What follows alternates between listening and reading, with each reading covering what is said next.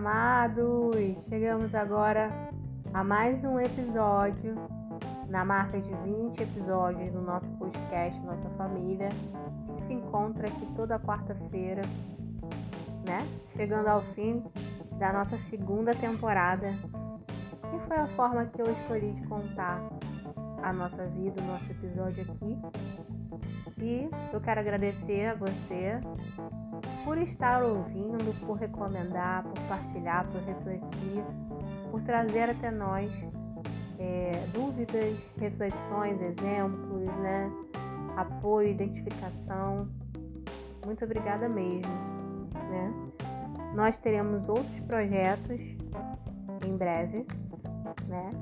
É, o podcast vai fazer uma pausa depois de dois é, episódios direto, né? Dois episódios, não, duas temporadas direto. E a gente vai fazer essa pausa tão necessária. Tem várias outras formas e vários outros conteúdos que eu vou trazer e que vai que tomar um novo rumo, uma nova pegada. Né? E hoje eu quero falar com vocês sobre a autossabotagem. Né? É...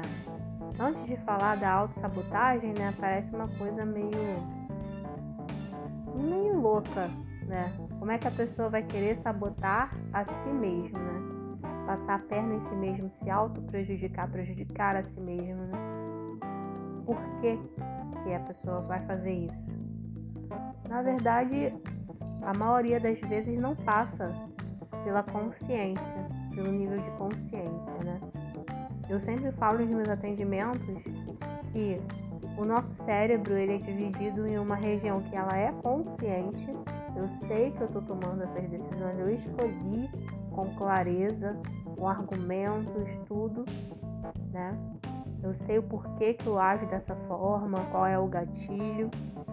E uma parte que não sabe, que ela aprendeu de algum lugar, que ela viu de algum lugar, que ela entende aquilo daquela forma.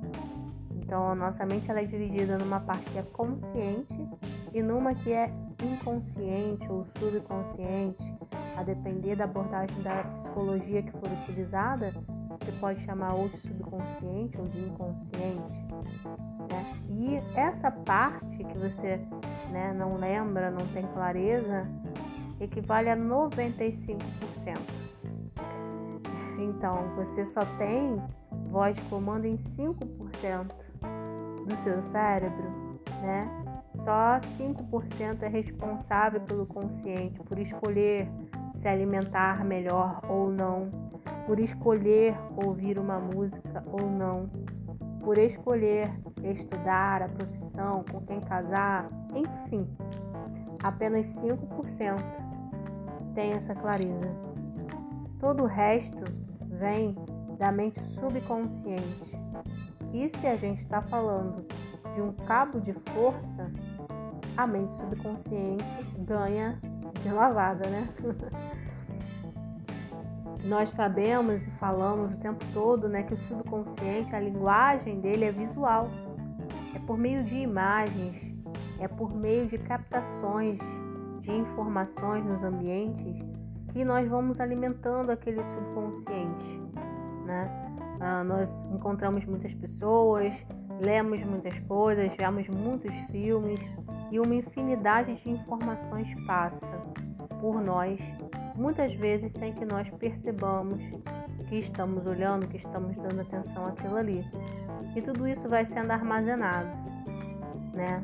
Da mesma forma que as coisas que eu vou deixando de fazer, que vão deixando de sair da minha centralidade, do meu dia a dia, vão indo para essa região subconsciente e inconsciente, ficando num lugar mais afastado, né?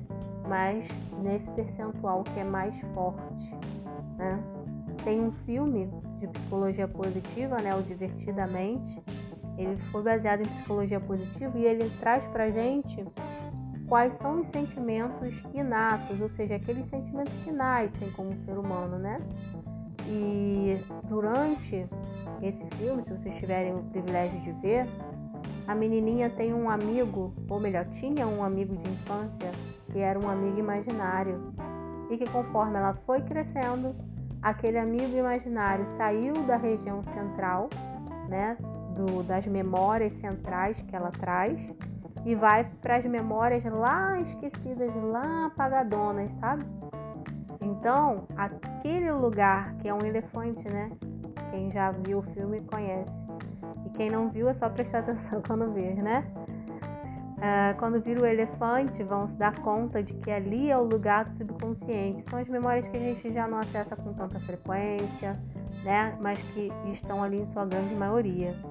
São coisas que a gente observou como normal na nossa família, como aceitável, né? Na nossa religião também. São coisas que vão sendo depositadas ali e que a gente automaticamente se comporta da mesma forma. Né? E nesse é, subconsciente tem toda a programação. Nosso cérebro é como se fosse uma grande máquina e no subconsciente tem a linguagem de programação. Né? E ali é o lugar onde a gente acessa né, a matriz divina de uma maneira mais pura, de uma maneira mais direta. É tão importante a gente estar em estado de relaxamento né, para tentar falar com essa parte subconsciente, para tentar acessar esse subconsciente, né? De uma maneira que você não perca a consciência. E uma técnica que é capaz de fazer isso é o Theta Healing. Né? Eu trabalho com Theta Healing justamente por isso, porque ele é uma ferramenta terapêutica que trata a mente consciente, né, junto no limiar ali da mente subconsciente. Né, um estado de sono, né, o paciente entra em uma frequência cerebral de um sono, de um estado meditativo, né, de um dormir quase acordado e que ele lembra de tudo, ele sabe de tudo, ele está interagindo durante a sessão, né? É apenas uma parte mais relaxada e desse lugar nós trabalhamos lembranças, sensações no corpo, né? Muita gente é, relata calor, formigamento e uma série de outras sensações, né? Pode ser trazida alguma imagem e a partir daquela imagem nós conseguimos trabalhar a sessão. Enfim, uma infinidade de possibilidades podem acontecer quando a gente acessa esse subconsciente, né? E a partir dali, direto do subconsciente, o Teta Healing é capaz de desfazer, descriar alguma programação que está sendo ruim para aquele indivíduo, que está gerando um comportamento inadequado, que está causando uma realidade em que ele não é feliz, em que ele não é pleno, em que ele não está em seu perfeito funcionamento, né? E a partir desse subconsciente transmutado, renovado, né, a gente pode fazer uma nova realidade. Né? Nós somos co-criadores, ou seja, nós podemos criar a nossa própria realidade através das escolhas que nós fazemos, né? através do livre-arbítrio. Fomos dotados do livre-arbítrio. Então nós podemos olhar com carinho né? essas informações no subconsciente e tentar buscar transmutar, tentar o que o Tata Healing chama de fazer downloads, ou seja, instalar sentimentos.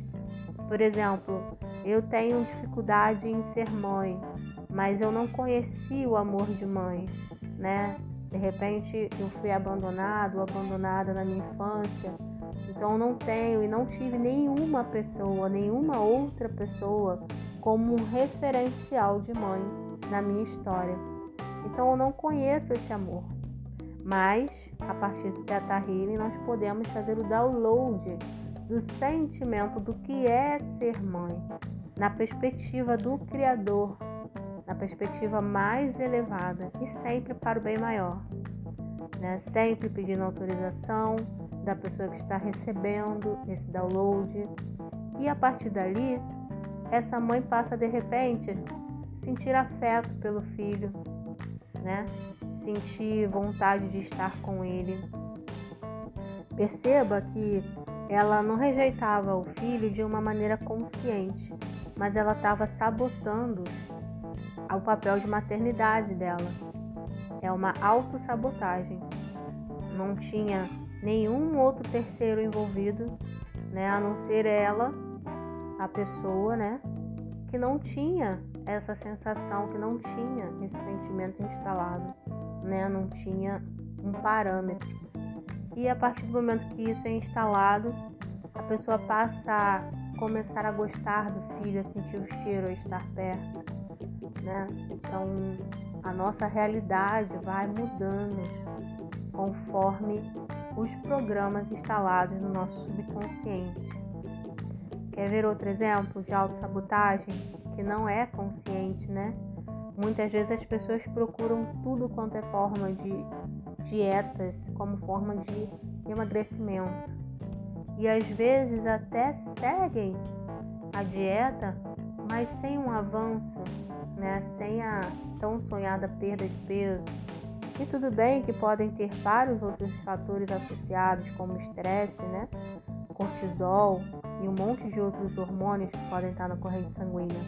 Mas o fato é que também pode estar associado uma crença de que crianças gordinhas são as saudáveis.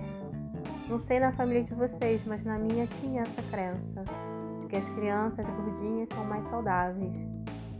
E aí, sem que a pessoa lembre dessa crença, sem que a pessoa tenha isso em memória, num processo que a gente tem no Teta Healing chamado Digging, de escavação, a gente alcança essa memória lá da infância, através do subconsciente gente acessa toda a questão do emagrecimento que está lá no subconsciente e que pode estar gerando essa, essa retenção de peso, né?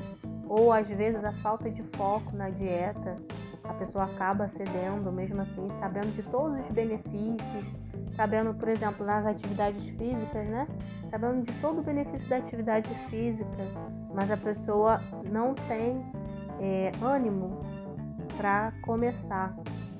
Tem algumas questões, por exemplo, quando se trata de excesso de peso, que estão vinculadas à proteção. A pessoa ela acumula gordura, né? Ou para não ser vista, não ser desejada, não ser paquerada, para se proteger e para se proteger às vezes de relacionamentos, né? Essas pessoas que podem trazer é, crenças de relacionamento, que todo relacionamento é ruim, então eu não quero entrar num relacionamento, então eu vou acumular peso, isso inconscientemente, tá, gente? Pessoal não tá sabendo que isso está acontecendo. Mas num processo de autoconhecimento, nós vamos ver qual é a função daquele excesso de peso que está ali, mesmo quando a pessoa está olhando para essa questão, né? Da mesma forma, é, isso é um processo de autossabotagem, né? Eu me saboto de propósito porque eu não quero ninguém, porque a minha crença é que relacionamentos são ruins, que eu vou me decepcionar e que eu não quero sofrer mais, e etc. E tem diversas outras formas de autossabotagem, né? Quando nós, enfim, achamos algo muito difícil, né? Muito delicado, e aí a gente nem vai, às vezes a gente chega a adoecer. Poxa, eu ia, mas eu fiquei doente, né? Na verdade, é o nosso corpo que está ali representando a nossa crença interna. Diz que na nossa crença interna aquilo dali ia ser muito difícil, né? Eu não ia conseguir, eu ia falhar. Então, o meu corpo está reproduzindo essa crença através da doença, me impedindo de ir, para me proteger também né? Então a autossabotagem não é algo que a pessoa faça de maldade, é algo que está ali há anos e que é a forma que o seu subconsciente entende determinada questão, ou às vezes questões associadas, como é o caso do excesso de peso, e está refletindo num, num relacionamento ruim, na crença de um relacionamento ruim, uma possível decepção, né? Então, às vezes, nós também temos reincidentemente, reiteradamente, alguma doença como forma de nos alertar algo. Né? E quanto a isso, tem diversos escritos, né? tem o livro A Doença como um Caminho. É, e tem diversos escritos nesse sentido, né, na medicina quântica, que mostram que as principais causas das principais doenças, em geral, né, são as mesmas. Como assim, Deise? Está falando muito genericamente. Por exemplo, a diabetes, né? A diabetes tipo 2, né? Em geral, ela se manifesta em indivíduos que passaram por falta de doçura na vida, por uma experiência que não foi nada doce. Então, o corpo fala através, às vezes, da diabetes tipo 2, né? Cada sistema de crenças é único, então não dá para falar que todos os diabéticos são dessa forma, mas a grande maioria foi assim relatada pelos diversos terapeutas que trabalharam com isso, né? E é importante que a gente perceba qual é o caminho que nós estamos construindo no nosso dia a dia.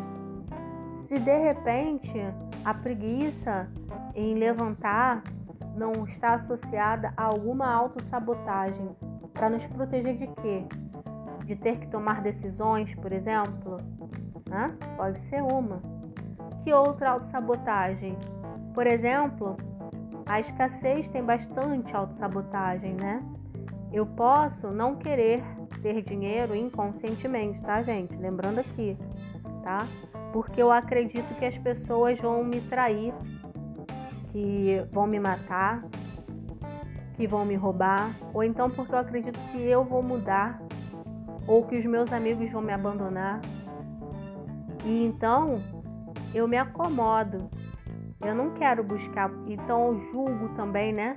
As pessoas como gananciosas, as pessoas que buscam melhorar financeiramente. Na verdade, esse julgamento está escondendo uma autossabotagem. Você poderia, mereceria estar evoluindo financeiramente, né? mesmo porque o dinheiro ele é só uma energia, ele não define se a pessoa é boa ou se é ruim, né? É, isso na verdade tem a ver com o caráter da pessoa. Tem muita gente boa com dinheiro e muita gente ruim com dinheiro. Né?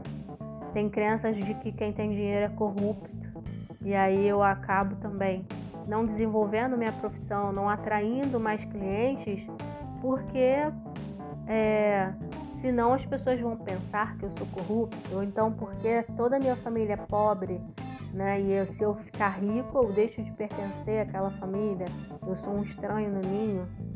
Tem diversas e diversas situações de autossabotagem, né?